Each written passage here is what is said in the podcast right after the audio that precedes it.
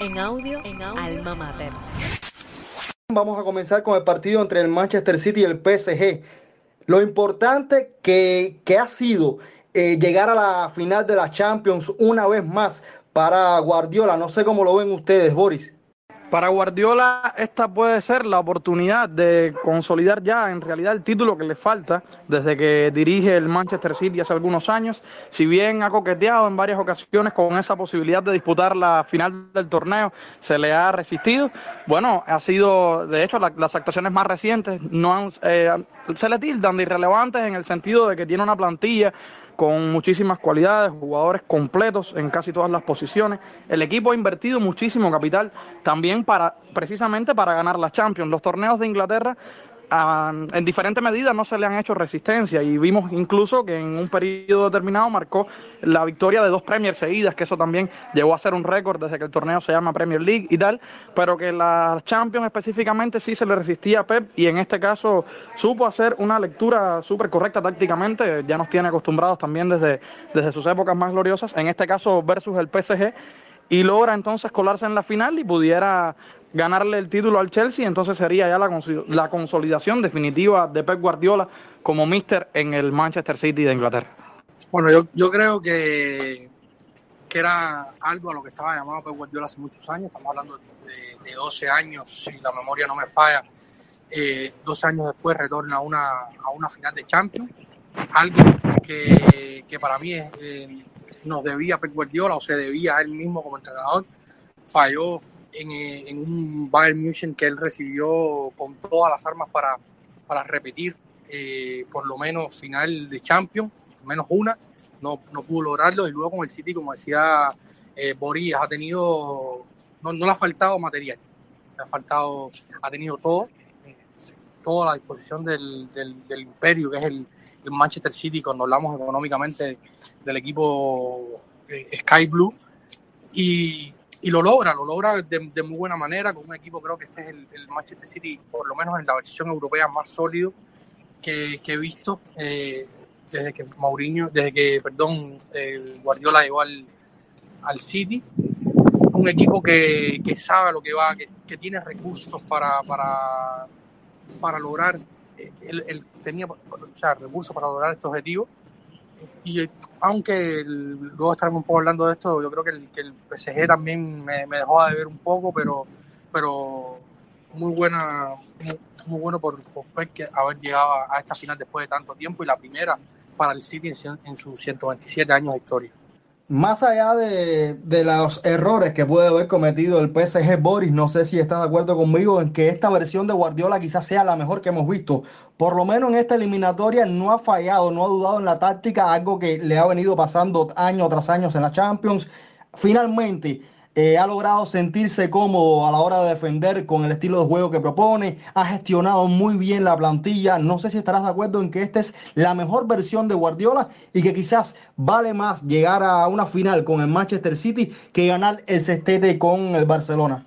Ahora mismo, Haroldo, tú mismo lo mencionabas, la consolidación táctica de Pep viene por diferentes cambios precisamente cuando vemos el fútbol de la actualidad, este fútbol moderno que generalmente se ha convertido ya en un deporte más vertical, Guardiola continúa confiando por esa posesión de balón, por, ese, eh, por esa presión alta y generar en la jugada de ataque de una manera donde sea el control de lo que le llaman fútbol total tener el balón con casi todos los jugadores en la cancha, donde incluso los porteros ocupan función de los últimos pasadores como jugador libero y tal para recuperar. Y en el caso del ataque vemos que prescinde de, de los nueve. Él deja en la banca a Gabriel Jesús y al Kun Agüero, que el Kun precisamente venía con problemas de lesiones, y apuesta entonces por Marés como Marés y Bernardo Silva como la dupla más ofensiva, amparado también en la sabiduría del mediocampo, sobre todo Kevin De Bruyne. Y vemos cómo apuesta por ese tipo de juego interior donde los donde estos delanteros que generalmente parten de, los extremos se integran en el área y ahí, ahí se ve también la evolución táctica del equipo. Incluso, por ejemplo, Fernandinho, que habitualmente era medio campo, él lo ha readaptado a lateral. Sinchenko, que es lateral izquierdo de posición natural, lo ha utilizado como interior para buscar mayor velocidad, como los juegos de carrileros, como mismo hace con Kyle Walker por la banda opuesta. Y entonces, es, para mí, ese, ese equipo donde juega todo el mundo, donde cada jugador en un momento determinado de la temporada cuenta, es el Manchester City.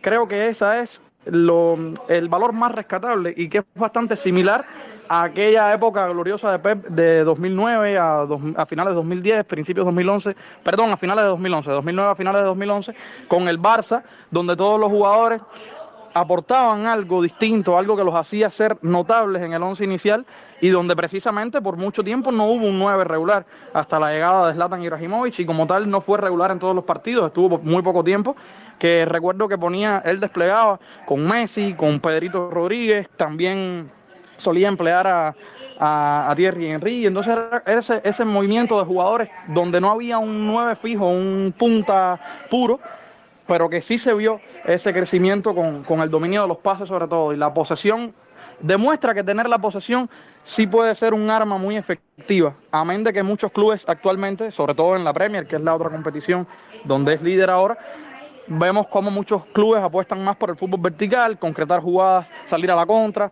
o sea, esperar un poco atrás a que el rival te suelte el balón y recuperar y atacar rápido y concretar con goles, porque al final se gana con goles. Pero Guardiola ha sabido combinar esos elementos y yo creo que sí, que, que ha sido quizás el momento donde mejor luce Guardiola, porque ahora el fútbol tiene muchos equipos parejos, donde el City, por supuesto, se destaca por, ese, por esa sabiduría táctica del míster.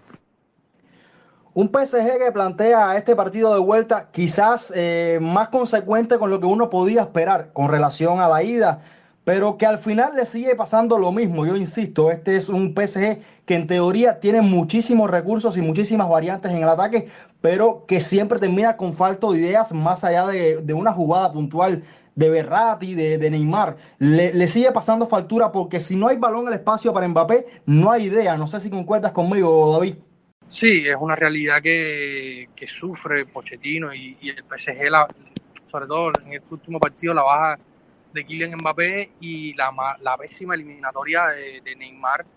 Para mí, salvo los primeros 45 minutos del, del, primer partido, donde sí estuvo un poco más, más incisivo, podríamos decirlo de alguna manera, yo creo que, que sufre esa baja en el juego de un Neymar muy fallón. Eh, poco, poco no, no, estaba fino Neymar. Yo creo que esto le, pasa factura a un Pochettino que no ha podido, no, lo, no le he visto desplegar eh, completamente su idea de juego. Eh, es un, quizás este es el, o sea, un PSG más, más débil que, que, en los últimos años, tirando sobre todo de estas figuras, como tú decías, de, de, de Mbappé y de, Neymar. Juega Icardi en el segundo partido y o sea, se le, se le surte poco de balones a, a Icardi algunos medios especializados incluso decían que, que Icardi había sido un central más de, de, del City porque toca pocos balones, los erra. Y yo creo que esto, que, no haber logrado, por ejemplo, lo que logró Thomas Tuchel en, el, en el Chelsea, que fue rápidamente cambiar ese chip y, implementar y hacer a sus jugadores asumir una de juego. Eh, a, a Pochettino le cuesta bastante esto en el PSG y se nota en el, en, el juego. También creo que, como te decía al inicio, en el, segundo tiempo del, del, primer partido, hay muchos errores eh, puntuales del, del, del, PSG que termina al final disparándose en el pie, el error del disparo del tiro libre en la barrera, eh, que esto al final termina condenándolo. También el City, eh, como decía Boris, eh, la, la, táctica de la, o sea, el, el tabloncillo de, o sea, el juego físicamente del, del City táctico le, le, pasa por arriba, también sale con mucha más intensidad en el, en el, en el segundo tiempo del primer juego del City. Yo creo que ya ahí se empezó a notar eh, hasta cuánto podía llegar este City. En el segundo partido aprietan el acelerador y, y, y Pep Guardiola lo gana tranquilamente, pero hay, hay un problema, yo creo que de, de la implementación, sobre todo de la idea de Pochettino en el juego que, que es lo que le, le, pasa factura porque se quedan sin herramientas. Berratti muy solo, muchas veces no, sabemos que Berratti no es este, no es jugador, es jugador de más en, en corto, eh, no es bueno en los pases largos, entonces cuando tiene, tenía muchas, muchas veces le faltaban sociedades para, para tocar el balón, para crear una, o sea, para tener una construcción desde la base y esto al final le termina pasando factura al, al. Boris, la prensa decía que Pochettino había sido muy simplón en cuanto a táctica, que solamente había intentado proyectar a los laterales y que le llegaran balones aéreos a Icardi. Pero al final de la jornada, este es un PSG que no funciona con nadie, que no termina de brillar con nadie. Y yo no sé, yo creo ya es más una cuestión de plantilla, de equipo, a de entrenadores. No sé cómo lo ves tú, Boris.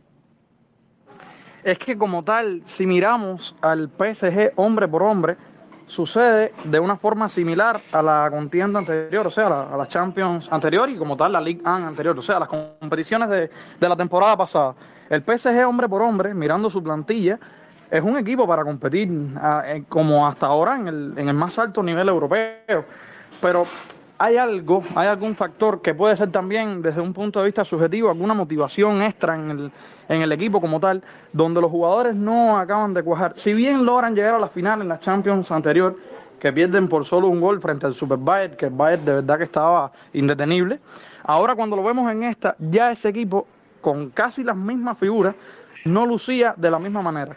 Sin embargo, yo creo que también el problema viene desde la ida, porque Kylian Mbappé, que había sido fundamental en las eliminatorias anteriores, sobre todo los, choques de eliminatoria directa, donde fue muy relevante precisamente contra el Barça en aquel partido en Camp y tal, estaba jugando como habitualmente se le ve de extremo.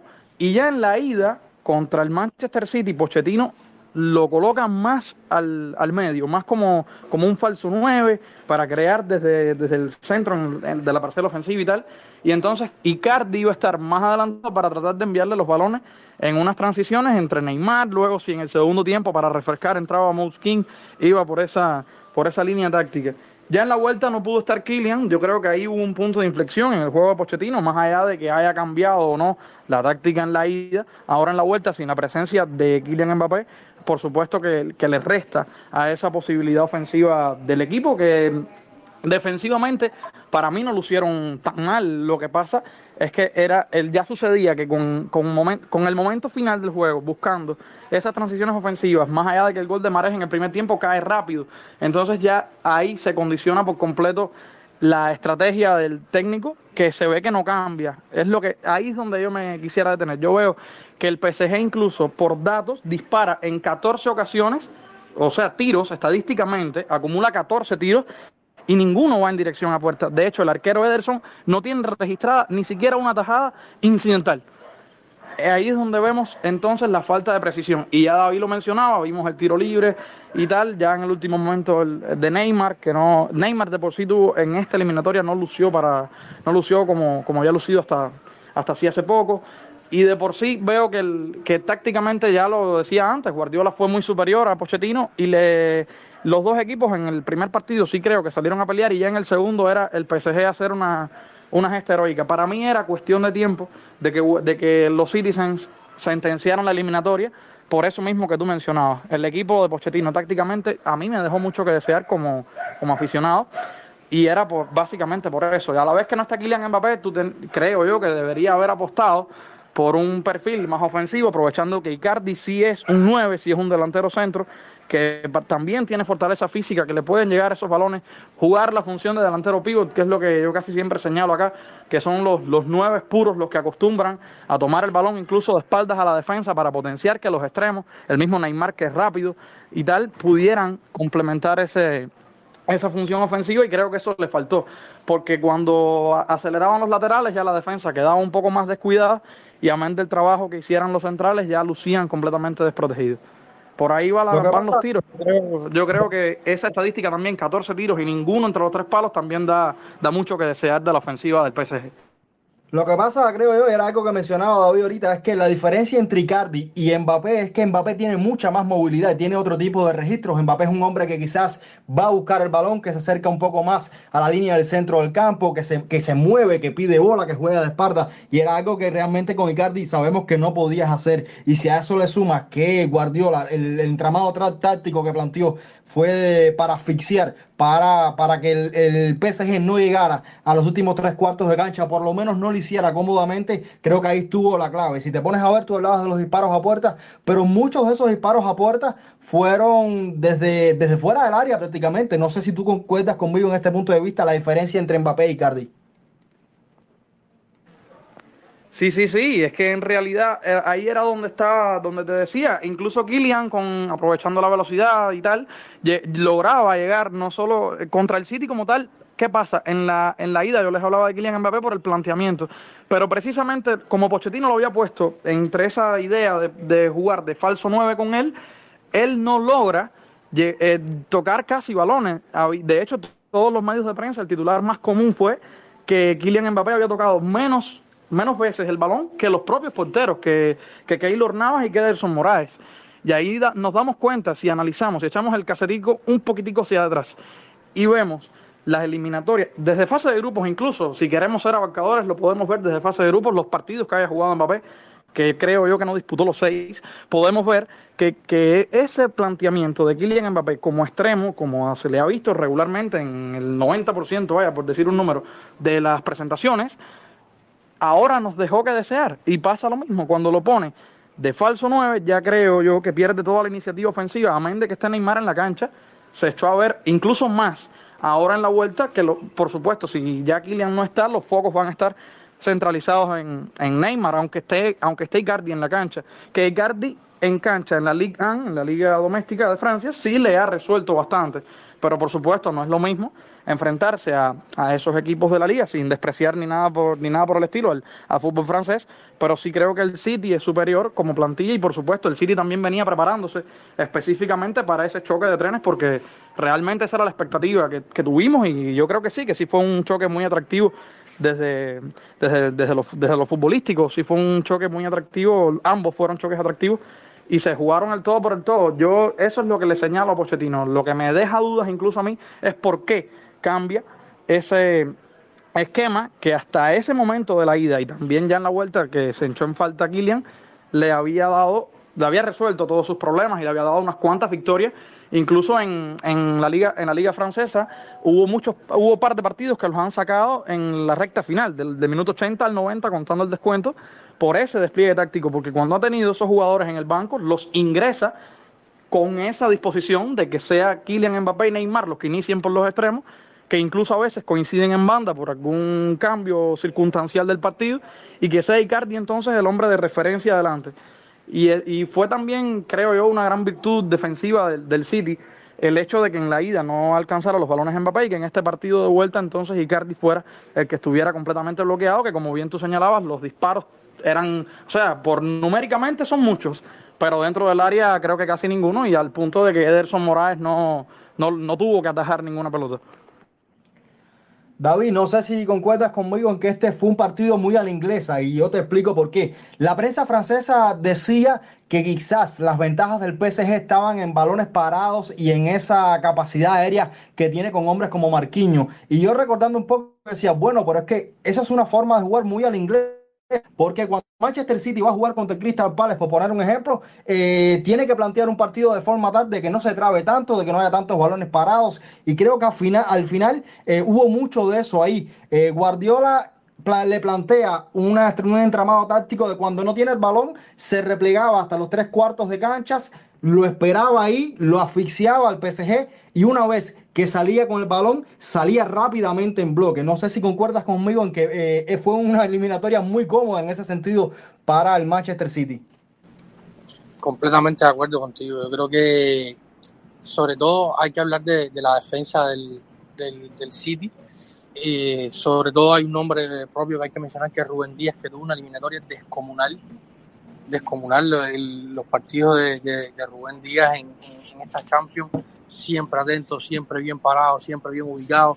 Y como decía Boris al inicio, se potencia muchísimo el esquema de, de Pep Guardiola con, o sea, volvió un poco a, sus raíces, eh, renunciando a un 9 de referencia, por así decirlo, eh, usando un falso 9, eh, jugadores muy rápidos por banda en del, campo, que, que, se desdoblan, que saben atacar los espacios, que saben moverse, eh, recibir de, espalda, de espaldas y tener las herramientas para darse media vuelta y, y atacar estos, estos espacios. Y como tú decías, lograron aguantar la, la presión desde el fondo, salir a, a, a la contra. Como, así, como tú tienes a, jugadores como, como Bernardo Silva, Kevin De Bruyne, Maré, eh, Phil Foden, que, que, son jugadores tan rápidos, tan habilidosos, cuando tienes un poco de espacio y sales a una contra, son completamente letales. Y yo creo que, que, aquí es donde sale la libreta de, de Guardiola sobre la libreta de, de, de.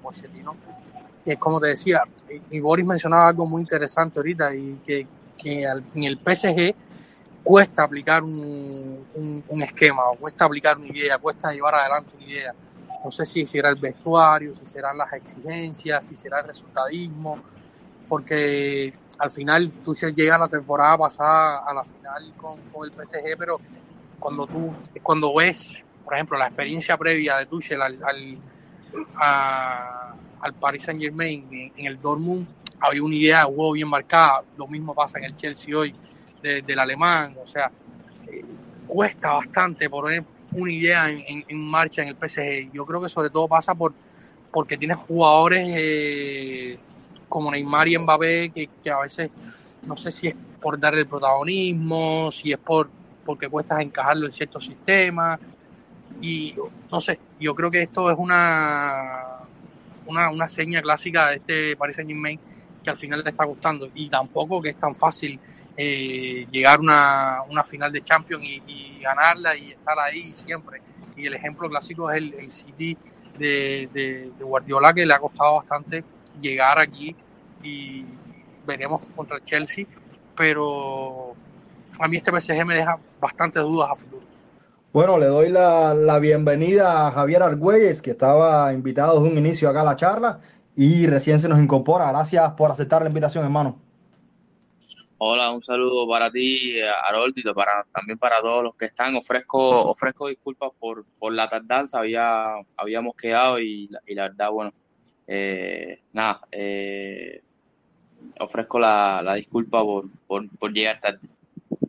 Tranquilo, no hay problema. Un poco, un poco para que te pongas al día y para que nos cuentes tus opiniones al respecto.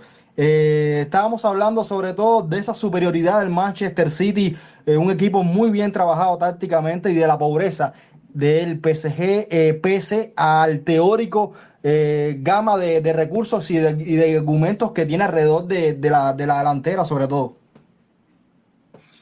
Bueno, a ver, yo, si, si soy sincero, yo no, yo, yo no vi tan, tan pobre al, al Paris Saint Germain. Yo yo creo que incluso el primer tiempo de la ida es eh, francamente bueno y que, y que pudieron haber puesto tierra por medio. Es verdad que después en, en el segundo tiempo de la ida el City logra controlarlo, lo, lo logra meter atrás y, y, manejar un poco los tiempos del partido y, y, y, los empuja, y los empuja hasta que ellos mismos cometen errores. Y en, y en la vuelta hubo tramos también donde hubo cierto dominio donde el City se mete, lo, obligan a meterse atrás y a partir de ahí generan ciertas situaciones donde eh, el Manchester City defiende francamente bien, sobre todo por un estuvo en una, en una eliminatoria brillante. A mí me parece que Germain, más que nada, le eh, el componente emocional, ¿no? El componente mental de saberse sujetar en la eliminatoria. A cada golpe que le dio el City, el equipo como que se vino un poco, un poco abajo. Le faltó la, la capacidad de, de sobreponerse a los malos momentos. Y además hay que tener en cuenta algo, ¿no? Al final esto es un deporte donde juegan dos y generalmente gana el mejor. Y el City es que posiblemente sea el mejor equipo del mundo futbolísticamente hablando. Y si además esta la sensación de aprender a competir un poco más en, en clave en, en, saber resistir en el momento en el que está siendo superado, bueno, se vuelve un escollo muy difícil de, de doblegar. Yo creo que el Paris Saint Germain pierde porque el rival es eh, sencillamente mejor, pero no compite mal. O sea, yo, yo creo que el Paris Saint Germain tuvo sus oportunidades dentro de la eliminatoria, le faltó eh, aprovecharla y bueno, eh, y, que tenía a frente a frente quizás al, al superpesado de más calidad que hay ahora mismo en, en el continente europeo. Entonces, siguiendo por esta línea, David Boris, ¿algo que reprocharle a Pochettino? Ay, es que reprocharle algo a Pochettino, habiendo llegado con, con, tan poco tiempo para trabajar, o sea, me cuesta reprocharle algo, la verdad. Como te decía, a mí me parece el, el Paris Saint Germain, te lo decía antes, me parece que es un equipo que, que, cuesta bastante, o es la impresión que me da al menos, ¿no? De implementar una idea eh, así de, de, buenas a primeras y, y, y, creo que esto es lo que le pasa a Pochettino, quizás con más tiempo para trabajar y, y con otras piezas a disposición pueda mejorar. Eh, los, los, laterales del PSG a mí no me terminan de convencer. Baker, Florenzi tiene un poco más de experiencia, pero tuvo, o sea, a, vivirse la, la, eliminatoria y yo creo que es fundamental en el juego de, de Pochettino la, las bandas para hacer un, los carriles más profundos, encontrar más profundidad en el juego. No sé, me cuesta quizás algún tema puntual, tiró con lo, que, con lo mejor que tenía, lo puso en el campo. Quizás discutirle algún que otro cambio durante la eliminatoria, pero, pero me cuesta reprocharle mucho a Pochettino algo en, en los partidos contra el City, la verdad. Boris. Yo ya se los decía, no voy a ser tan repetitivo, lo digo a modo de resumen de mi intervención de ahorita. Yo lo que sí le reprocharía a Pochettino en las semifinales fue precisamente lo que les dije de cómo quiso readaptar a Kylian Mbappé, darle otros roles en aquel partido de ida, donde realmente lo apagó por completo al, al crack francés. Y bueno, en la vuelta, ya te lo dije, no me, no me convenció ya la segunda mitad del PSG como se veían distintos. Era lo que yo les decía, podía, vaya, imaginando desde acá que pudiera tener alguna carga emotiva que, le, que les afectó, podía haber algún, algún otro factor, ya te digo, de carácter subjetivo que, que los podía haber diezmado en la cancha en cuanto a la calidad futbolística que vimos, porque el equipo como tal, la nómina, sí lucía para hacerle competencia al Manchester City, pero ya te digo, ahí estuvo la, la, superioridad. Para mí todo fue desde la planificación táctica, en un momento donde Pochettino, queriendo innovar para cambiar, para, para modificar ese formato que ya se había hecho hasta cierta medida frecuente, fue donde para mí él pierde la, la, eliminatoria en ese momento, cuando él apuesta por, por una nueva táctica y bueno, también pasa que si hubiera salido bien, hoy estuviéramos diciendo otro, otro discurso, otra intervención, pero bueno, realmente con lo que vimos, me parece que ahí estuvo el, el principal problema de Pochettino cuando apostó por mover a, su, a Kylian Mbappé,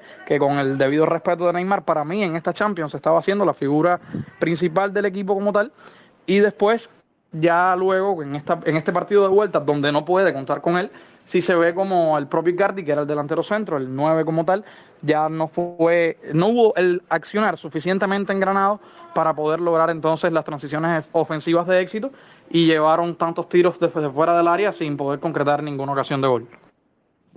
Bueno, nos vamos hacia la otra eliminatoria, el Madrid-Chelsea. Veo por allá aquí varios eh, miembros de la peña de Chelsea en Cuba. Ahorita estaremos hablando con ellos.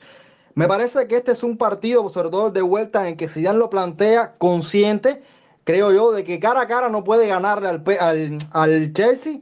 Y creo que esto al final le termina pasando factura a un equipo que tenía muchas señas de un equipo propio del Cholo Simeone. No sé si concuerdas conmigo, Javier.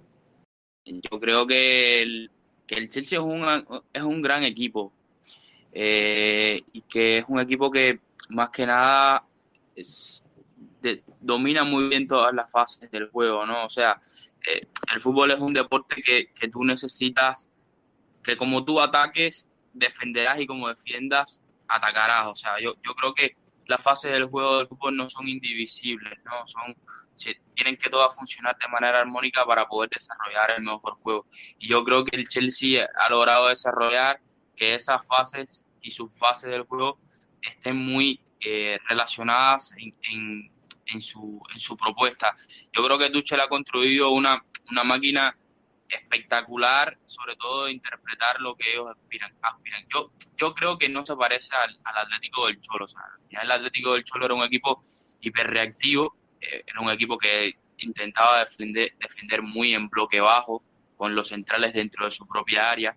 Yo creo que el Chelsea es mucho más versátil en su, en su propuesta. A mí me parece que es un equipo que te puede presionar arriba, te puede presionar en, bloque medio, te puede presionar muy abajo en el, en el terreno de juego, pero la clave está en que en ningún momento te deja hacer nada. O sea, es un equipo que, que, que prácticamente si te deja líneas de pase, si te deja progresar, te lleva la circulación propia de balón hacia donde ellos quieren que tú lleves la pelota, te presionan donde ellos quieren y te recuperan como ellos quieren. Y a partir de ahí el Real Madrid estuvo perdido durante toda eh, la eliminatoria. Pero es que además el equipo tiene unos mecanismos cuando recupera el balón, ya sea para defenderse a través de él o para correr ya directamente, que me parecen descomunales.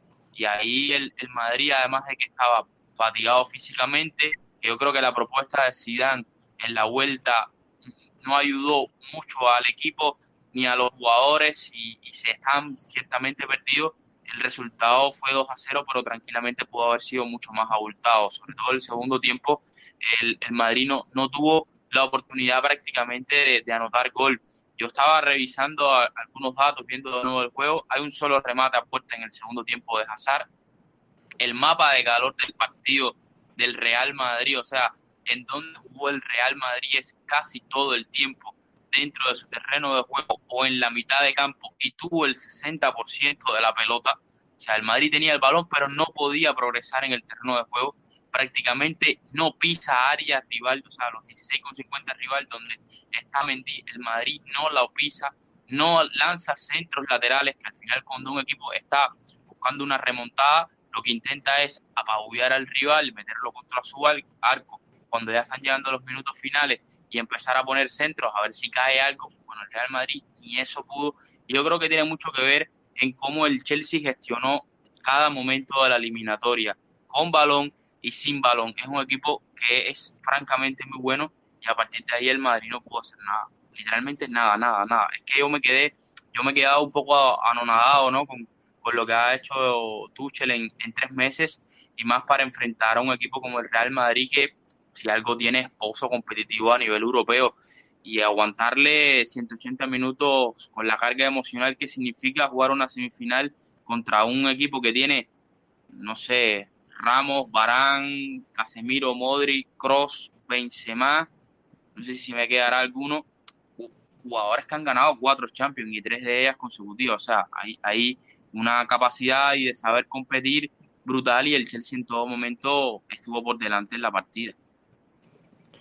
No, concuerdo contigo. Por eso te decía que este Real Madrid me parecía muchísimo, tenía muchas señas de un equipo del Cholo Simeone, más allá de que era lo que tú decías, ¿no? Que el Chelsea jugó fenomenal y que poco fue empujando eh, al, Real Madrid. Boris, no sé cómo hayas visto tú esta eliminatoria.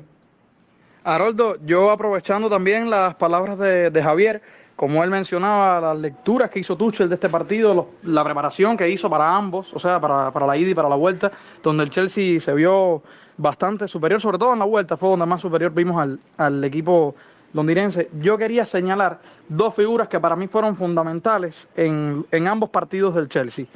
Por supuesto, en Golo Canté, que vuelve a, a, asumir esa gran responsabilidad en mediocampo, un jugador, vaya, yo diría, omnipresente. Tú lo, lo, lo, podías ver en lo mismo en las transiciones ofensivas que en la defensa, que dándolo todo corriendo. Vaya, yo les reprocharía solamente lo único que me atrevería a reprochar, y es desde un punto de vista más, vaya, lunático mío, me, me pueden llamar loco si quieren, que cuando tenía el balón a veces de frente al área con espacio, solo eh, prefería pasársela a los compañeros para asistir y no se animaba a pegarle. Por supuesto, Canté no tiene jamás la pegada de los demás medio, de los demás eh, delanteros, pero, pero era lo que, vaya, para mí hubiera sido un momento cúspide ya por completo.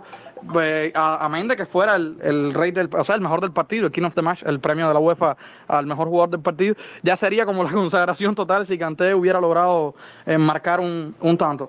Pero ya le decía, canté como mediocampista eh, todopoderoso del partido, ahí omnipresente en todas partes, y también Mason Mount, amén de su juventud, ha sido un jugador al que Thomas Tuchel le ha confiado esa responsabilidad también en la, en la ofensiva. Timo Werner se encontró con el gol en la vuelta.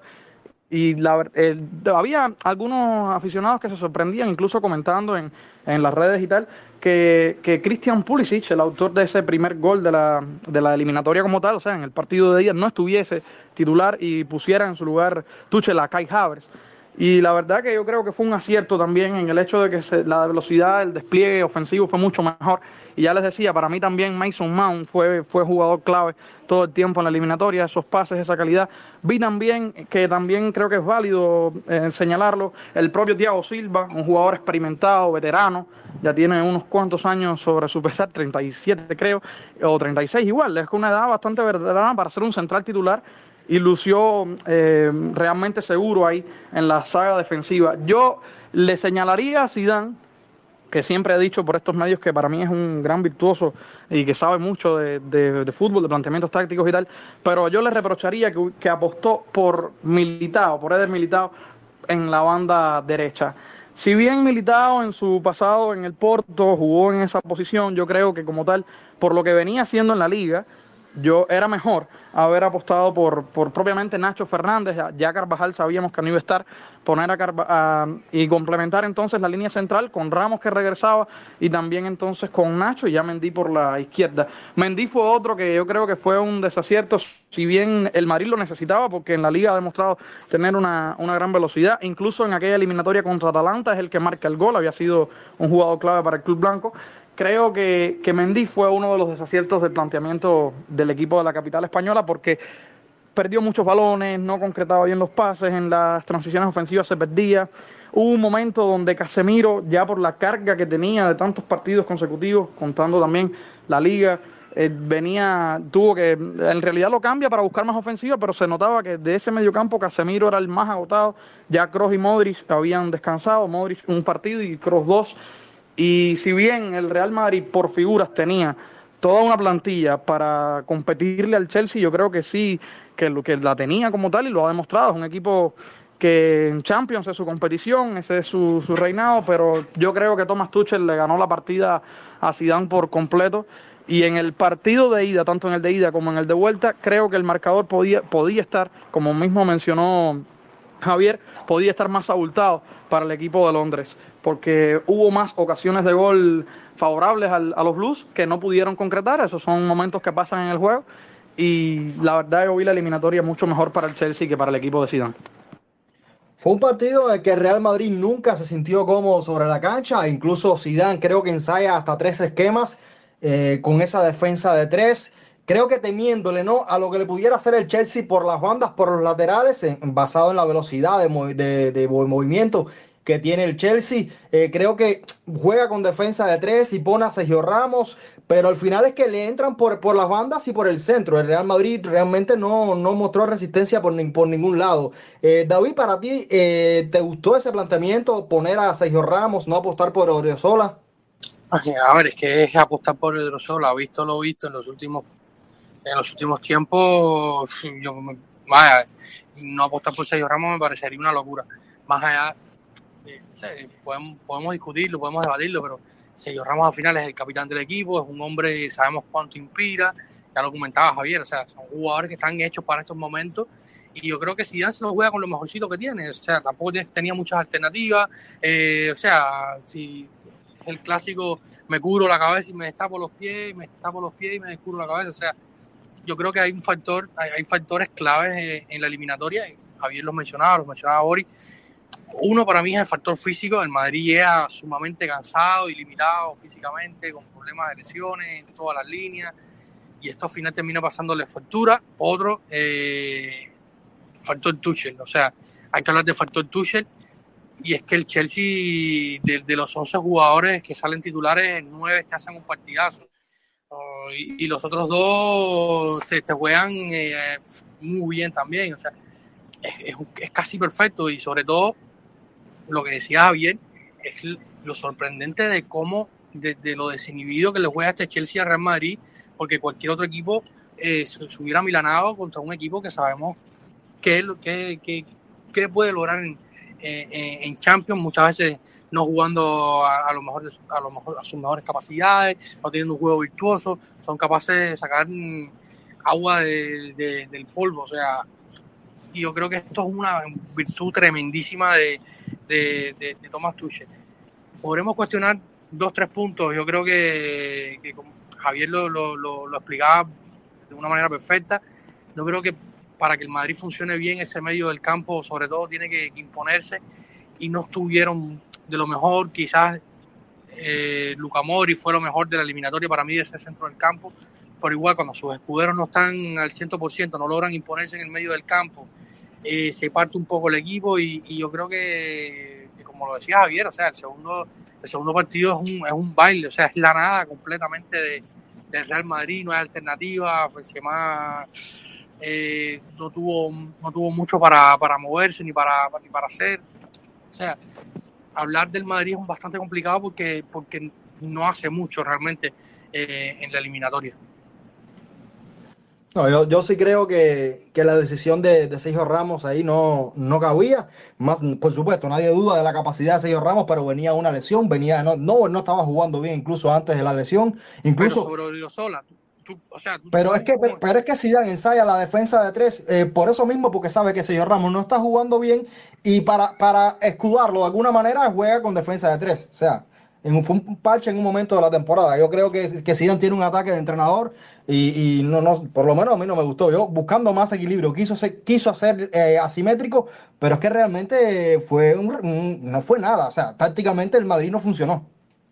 A mí lo que me puede desear, perdona David, era eso que les mencionaba, militado por la, por la banda derecha yo ahí yo creo que también estuvo otro punto de inflexión más y ya ustedes han explicado por supuesto con todos los detalles. Yo creo que ahí fue donde también se le fue un poco el estilo a Zidane quizás buscando tener un, mayor refuerzo, pero Nacho entonces estaba a veces desubicado porque subía para el ataque junto con Mendy por la izquierda, se discoordinaban, no se entendían a la hora de, de tocar el balón y entonces eh, ahí para mí fue donde se perdió esa esencia que teníamos, que veíamos en la liga donde el Real Madrid sí lucía más seguro y Militao había sido una de esas figuras relevantes, yo creo, de estas últimas, de las últimas cinco jornadas de la Liga Española y también en esos partidos de Champions donde por circunstancias tuvo que intervenir y ser central titular. Yo creo que ahí fue donde, donde Zidane también tomó una decisión errada.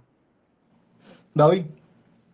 No, es que a mí me, no sé, por ejemplo, qué pensará Javier de esto, pero o sea, yo, yo a sola en, una, en un partido tan definitorio no, no, no, no lo pondría para, ninguna circunstancia.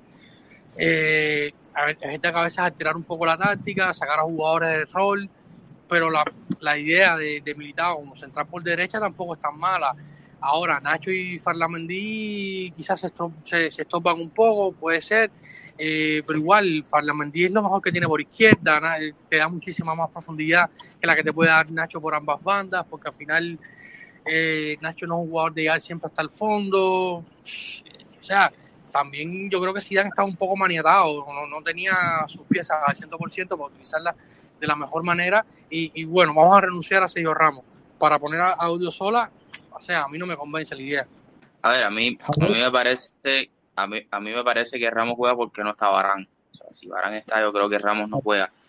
El tema, el tema de Sola es que que no, no, está para, no está para esto, la verdad. O sea, a mí me parece un, lateral que por lo menos lo que ha mostrado últimamente es bastante anticompetitivo, o sea, no es, muy hiperactivo, se mueve demasiado, eh, no corrige bien, eh, con balón se acelera, eh, o sea, a mí, a mí militado, a mí Sola me parece que ahora mismo resta más de lo que suma. El problema yo creo que, que estuvo, a ver, en el, en el plan el, el problema era que, que, las bandas quedaron totalmente cerradas, o sea, las bandas del Real Madrid no, no, aportaron nada y eso hizo que el equipo eh, perdiera amplitud, ¿no? Pues se, se, se, cerrara solamente hacia el medio como si fuera un embudo.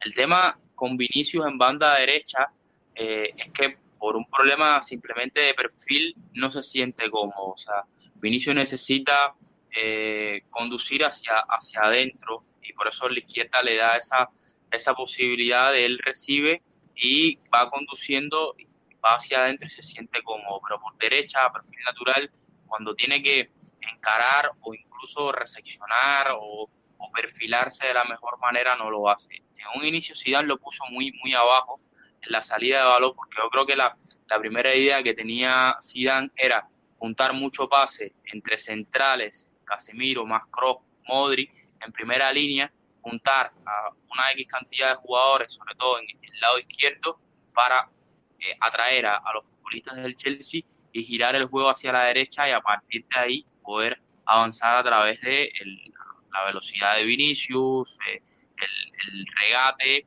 y tal, pero no funcionó porque yo creo que el Chelsea, repito, hizo un gran trabajo en la presión y lo que hacía era que si el balón iba a la izquierda, taponaban todos los posibles pases que hubiesen escalonados por dentro con Cross o con, o con Casemiro, con el propio Modric, y lo obligaba a ir siempre hacia la, hacia, hacia, hacia la izquierda, ¿no? Hacia donde estaba Mendy.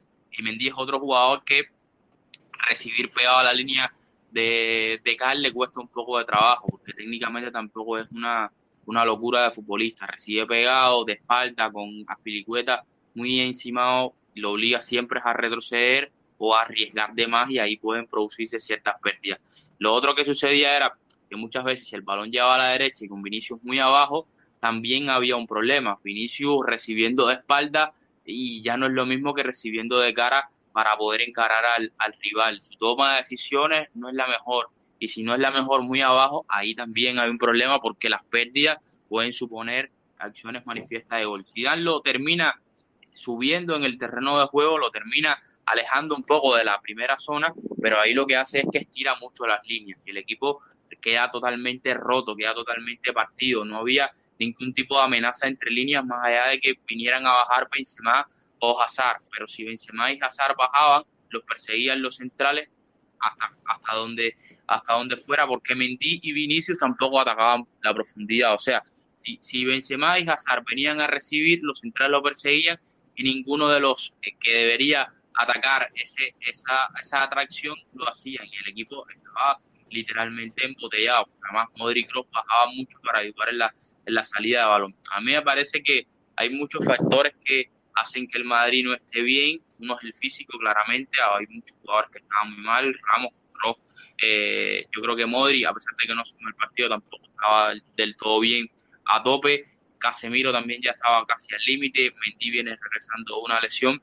Y repito, a mí el plan de no me gustó. Yo comprendo un poco lo que quería buscar, pero con las piezas que tenía me parece que no era la mejor porque no porque ponía en una situación muy incómoda a futbolistas que por, que necesitan un perfil muy exacto para, para brillar. Vinicius, Mendy, el Chelsea interpretó muy bien esto, los dejaba que recibieran de espalda siempre y a partir de ahí acosaban y si no, que, saliera por dentro el Madrid. Ahí entre Canté, Jorginho, los tres centrales siempre lograban defender con mucha facilidad y una vez que robaban, como el Madrid, sobre todo se abría mucho en línea de central, no sé si se fijaron la distancia que había entre Militao, Ramos, Ramos, Nacho, eran muy, muy, muy ancho porque el Madrid intentaba estirar al máximo esa primera línea de presión para encontrar algún otro espacio por, por dentro para llegar al lado contrario, pero como no estaba sucediendo una vez que se perdía el balón, tenían que los dos centrales de exteriores, Militao y Nacho, correr mucho hacia adentro y casi nunca le daba tiempo porque, bueno, eh, entre Havertz, Kanté y, y Werner eh, movían con mucha velocidad el, partido, eh, la pelota. Así que, a ver, el, Madrid, yo creo que más que nada perdió porque, porque el Chelsea es mejor equipo hoy. Quizás no hay que darle mucho más vuelta, ¿no? Yo de todas formas hubiese seguido apostando por líneas de cuatro.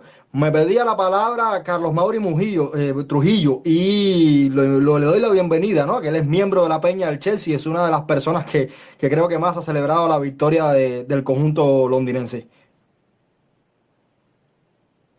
Mauri, ¿me escuchas?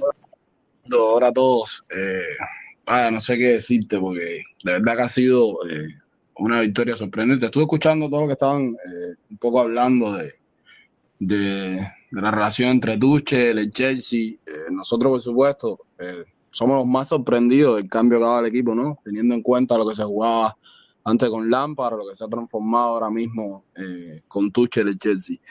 El problema, creo que del partido fundamental es que Zidane trató de ganar una partida táctica que nunca tuvo la oportunidad de ganar. O sea, trató de aplicar la táctica que no conoce, porque no es un tipo de entrenador que se dedique a una táctica eh, definida, como lo es Tuchel, como lo es Klopp, que trabajan más la táctica, hacen cambios dentro de su alineación de acuerdo al rival. Y ese también creo que fue uno de los problemas de Zidane, tratar de hacer eso. Tratar de jugarle con tres centrales, tratar de jugar con tres centrales una ida de Champions, donde el Chelsea sabe a lo que juega con los tres centrales porque cada uno tiene un rol diferente, no se dieron cuenta eh, en dependencia cuál es la jugada, Aspligüeta cambia con Chistensen, Chistensen sube entonces, eh, Rudier cambia a veces con Chigwell, se va un poco más arriba, Thiago Silva, por supuesto, como eje de, de, la defensa, es el, el, inamovible, pero en ocasiones tiene su oportunidad de subida. Eh, la jugada del gol de Pulisic de, del primer partido creo que viene de, o sea, ahí viene de una jugada de, de Rudiger, un pase largo de Rudiger, donde una defensa de Madrid trató de, de jugar afuera de juego y achicar un poco el, el, partido. El Chelsea adelantó las líneas de acuerdo a, a la presión fuerte que trató de, de, hacer en Madrid. El Chelsea es un equipo ahora mismo que es, eh, se siente más cómodo cuando tú sales a jugar el partido, cuando tratas de eh, tener más la bola o tratas de eh, presionarlo más arriba porque la salida es demasiado rápida. Amén de que Tuchel no pudo contar con Kovacic que antes de la lesión era eh, lo estaba alternando mucho con Canté. Eh, recalcar la, el trabajo de Jorginho es sorprendente. Eh, no es, pasa lo mismo tal vez que con Canté, no es de los que luce, pero cuando tú miras los números y analizas el partido, te das cuenta que es un jugador que es sumamente importante como para mantener todo lo que viene siendo el esquema táctico de Tuchel. Eh, los laterales con Tuchel son, eh, o lo que viene siendo los carrileros, tienen un, un, trabajo demasiado fuerte. En el caso de Ben Chigwell, más todavía que Asprigueta. Asprigueta no, no completa el recorrido hasta arriba. Cuando él quiere completar el recorrido por derecha, utiliza Rigien y cuando eh, quiere defender un poco más por derecha y darle la oportunidad eh, a Pulisic cuando lo tiene por derecha, o tal vez probar con Sille, que retrasa más la posición, entonces es que pone a Asprigueta y defiende mejor. Y suelta el carril de Chigwell teniendo en cuenta que va a llevar el juego completo eh, de rival completamente hacia la derecha. Ya en el partido de vuelta le, hizo lo mismo a Zidane, lo que le hace un cambio eh, respecto a la ida, que es el cambio de Haver. Él probó a Haver el fin de semana, a el doblete contra, contra el Fujan y, lo intentó eh, y le salió bien.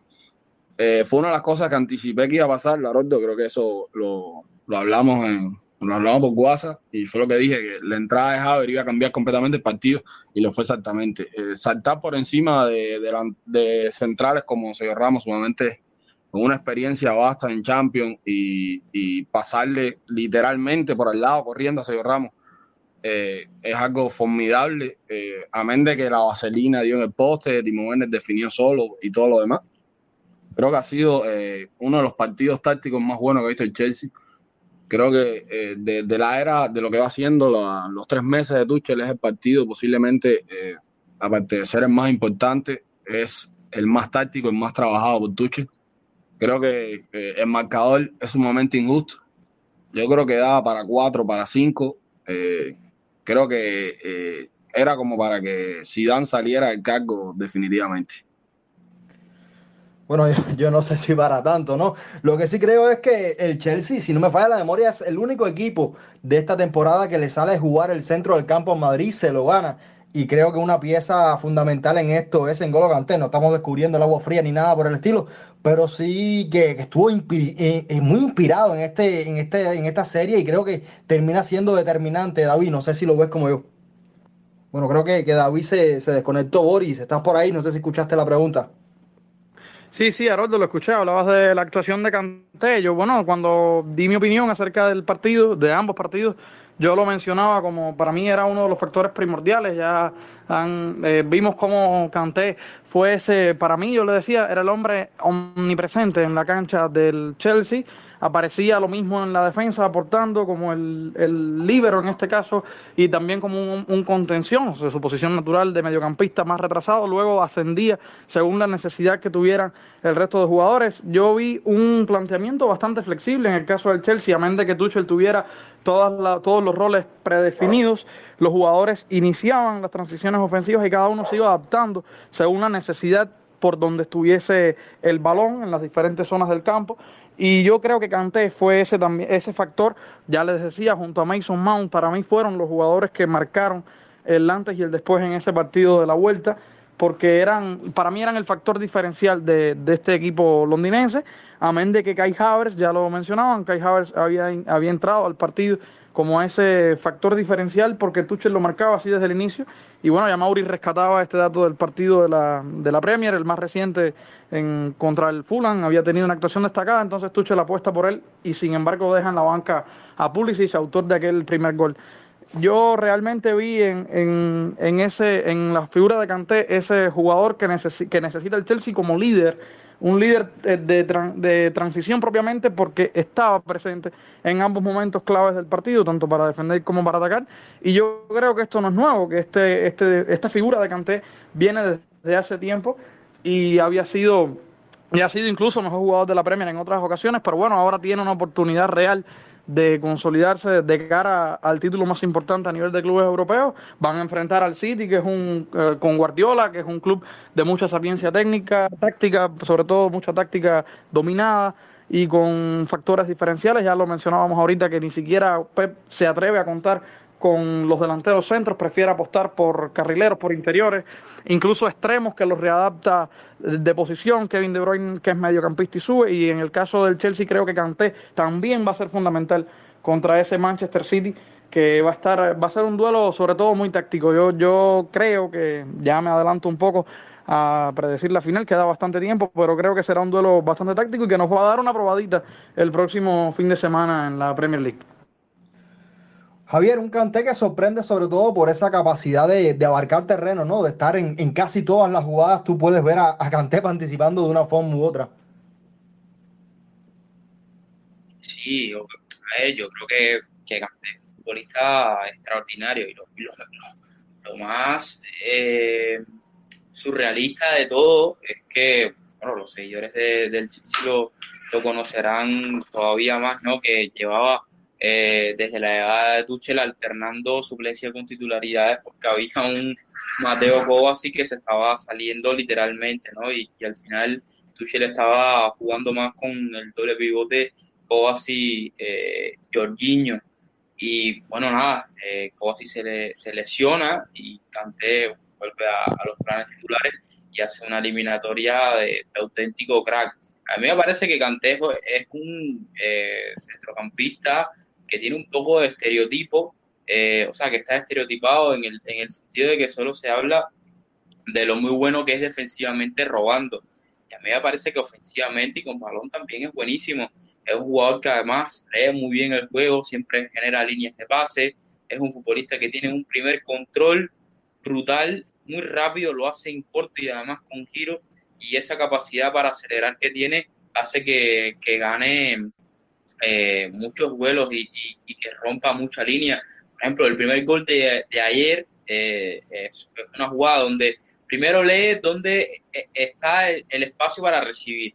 El control es orientado y con el control elimina a Nacho. Luego toca bien con, con Bernie, que se la devuelve de taco, y conduce para fijar a, Ramos. Saca Ramos del juego y pone cara a cara a Javier con, con, con y en el segundo es un poco más de lo mismo, ¿no? O sea, es un balón dividido que él lee, que puede, si acelera, ganarlo y, quedarse en una posición muy favorable. Igual gana el duelo, se va atacando el área, fija muy bien y después pasa para que Pulisic llegue y pueda meter el, pase de la muerte. A mí Kanté me parece un futbolista brutal porque además de ser un talento defensivo eh, de los mejores de los, de los últimos años, eh, a nivel ofensivo también te da mucho. Y hay algo que yo quiero decir, que o sea, es una, es una guerra que, que tengo hace ya algún tiempo, incluso desde su etapa en, en Leicester, eh,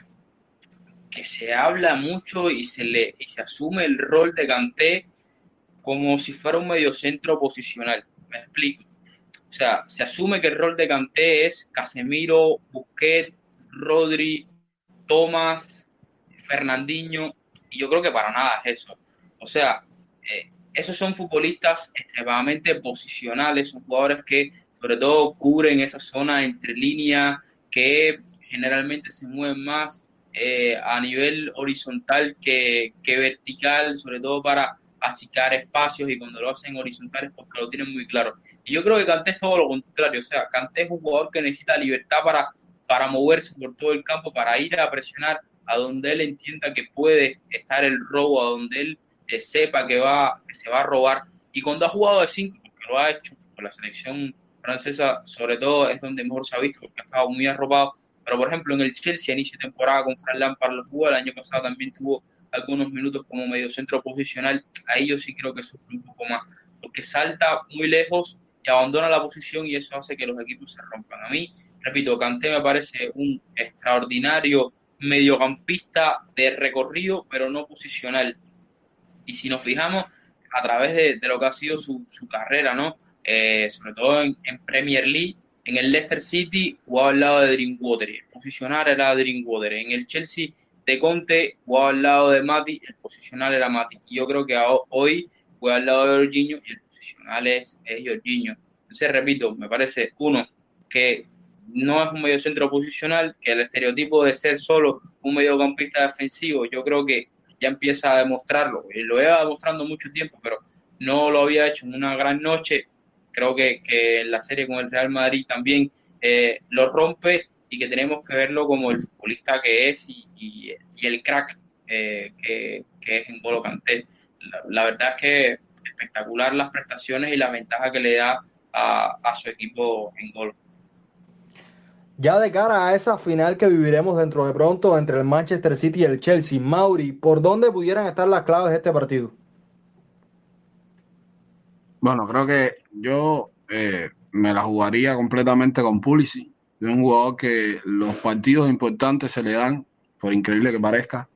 Eh, el problema del Chelsea va a estar en que al jugar un solo partido, eh, la cantidad de oportunidades falladas, por ejemplo, en el partido contra, contra el Madrid, que pudieron haber costado, eh, son sumamente importantes en un partido contra un City que es sumamente fuerte, es un equipo milimétricamente calculado por Guardiola, que juega un partido donde puede tener dos ocasiones y son dos ocasiones que van a entrar. Entonces, eh, de cara al gol me duele decirlo, pero es casi horrible. Eh, falla, pero es increíble la cantidad de ocasiones que crea y tiene una cantidad de, de oportunidades. Por ejemplo, el equipo gana mucho más de lo que eh, gana con muchos más goles cuando juega Werner que cuando juega otro jugador. Creo que la apuesta de Tuchel irá por eh, tratar de sorprender a Guardiola. Creo que debe ser eh, Pulisic, Mason Mount y Timo Werner, debe ser la apuesta de, de Tuchel. Eh, aunque por supuesto tiene a, a en el banco. Lo demás creo que se va a mantener de la misma forma. Eh, él va a aprovechar eh, la forma física que tiene Cante ahora mismo. Ese tipo de jugador, cuando están así, tú tienes que aprovecharlo al 200%. y Tuchel le quedan unos seis partidos, contando las dos finales, o sea, la final de FA con la final de la Champions y los cuatro de Liga, que son partidos de, de, muerte súbita. Así que llegará a la final de la Champions, eh, si Dios quiere, eh, sin lesiones y con una rotación creo que va a ser bastante eh, novedosa. Ya este fin de semana el Guardiola se topan por segunda vez en, en menos de un mes y les queda todavía la final de la Champions. Creo que va a ser algo sumamente entretenido. Boris. Exactamente, yo señalaba precisamente eso, que para mí el partido se me, se me, yo lo anticipo como una guerra táctica entre Thomas Tuchel y Pep Guardiola.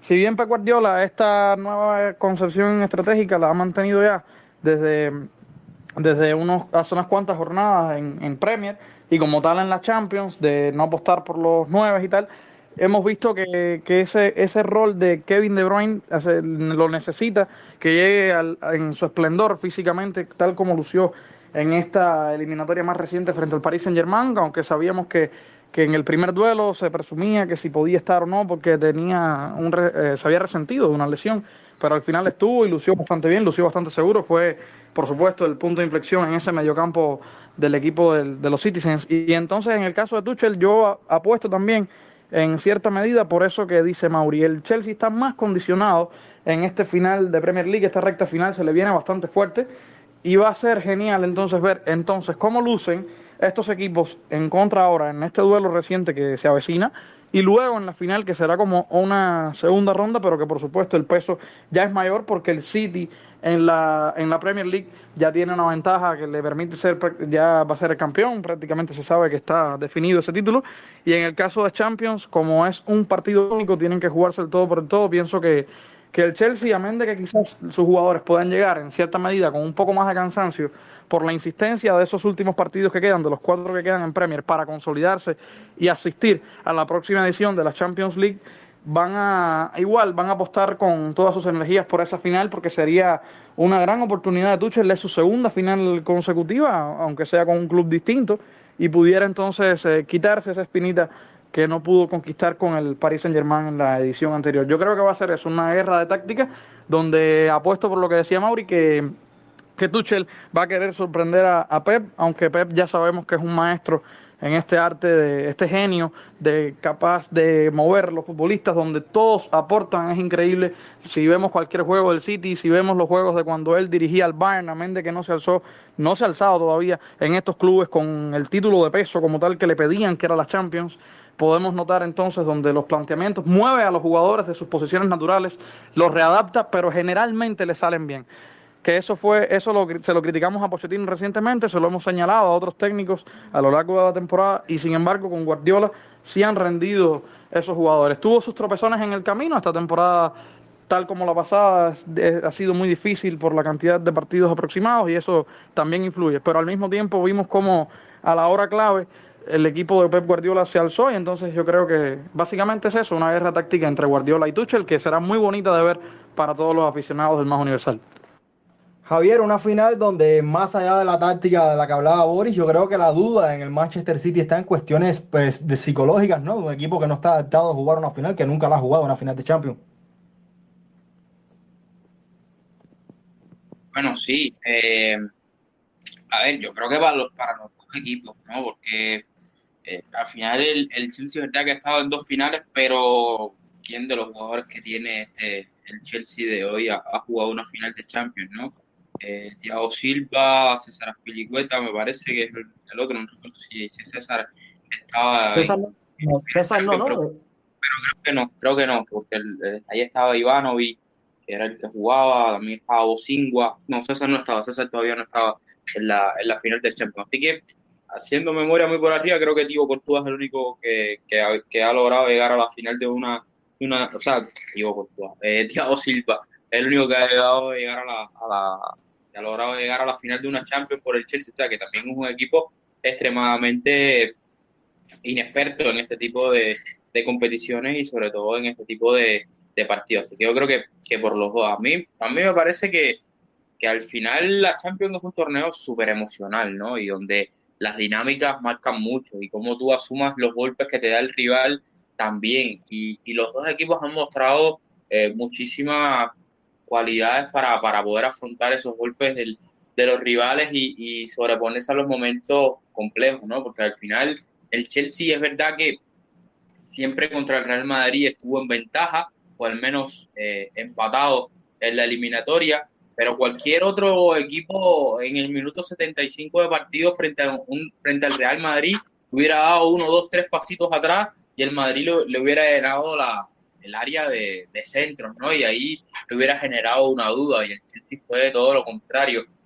Y el, Manchester City yo creo que a lo largo de esta temporada en Champions también ha mostrado esa fortaleza de saber competir. Lo hizo frente al Borussia Mönchengladbach, que si bien es un equipo que está bastante por debajo del nivel, es o ha sido eh, el típico equipo que a, a, a, los de Pep le ha hecho mucho daño en Champions. Primero el Mónaco, aquel de Mbappé, luego el Liverpool de, de Klopp, el año pasado el Lyon, o sea, equipos que son capaces de correr la cancha, de, de transitar con mucha rapidez. Yo creo que, que, a partir de ahí Guardiola quizás fue más precavido que en otras ocasiones, menos kamikaze, logró eh, gestionar más a través del control desde antes que vamos a hacerle muchos goles al rival, pero lo primero vamos a dejar la portería a cero y después vamos a ver cuántos goles podemos hacer.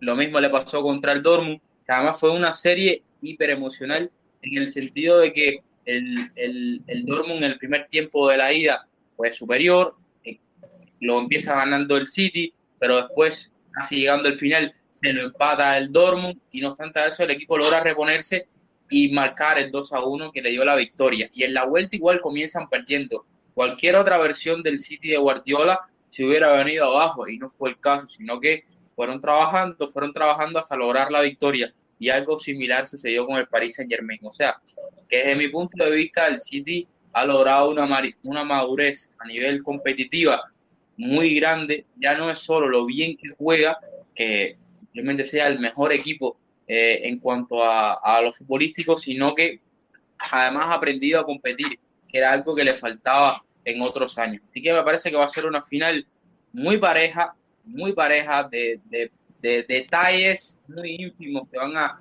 a, definir lo que va a pasar. Yo creo que son dos equipos que están muy cerca uno, uno del otro. A mí me parecen los dos equipos que mejor trabajan en Europa sin balón todo el proceso de, de lo que pasa en el momento en el que vierte la pelota hasta que la recuperan. A mí me parecen los dos mejores equipos trabajados y que va a ser una final, estoy casi convencido de esto, a lo mejor sale y pasa que es un 3 a 3, pero yo creo que va a ser una final poco emocionante. Lo digo sin ningún tapujo. Me parece que va a ser una final poco emocionante, de pocos remates a portería, donde el que marque el 1 a 0 va a tener muchas oportunidades de ganar la final de la Champions. Ya tuvimos una probadita en la Copa FA, que la ganó el, el Chelsea 1 a 0.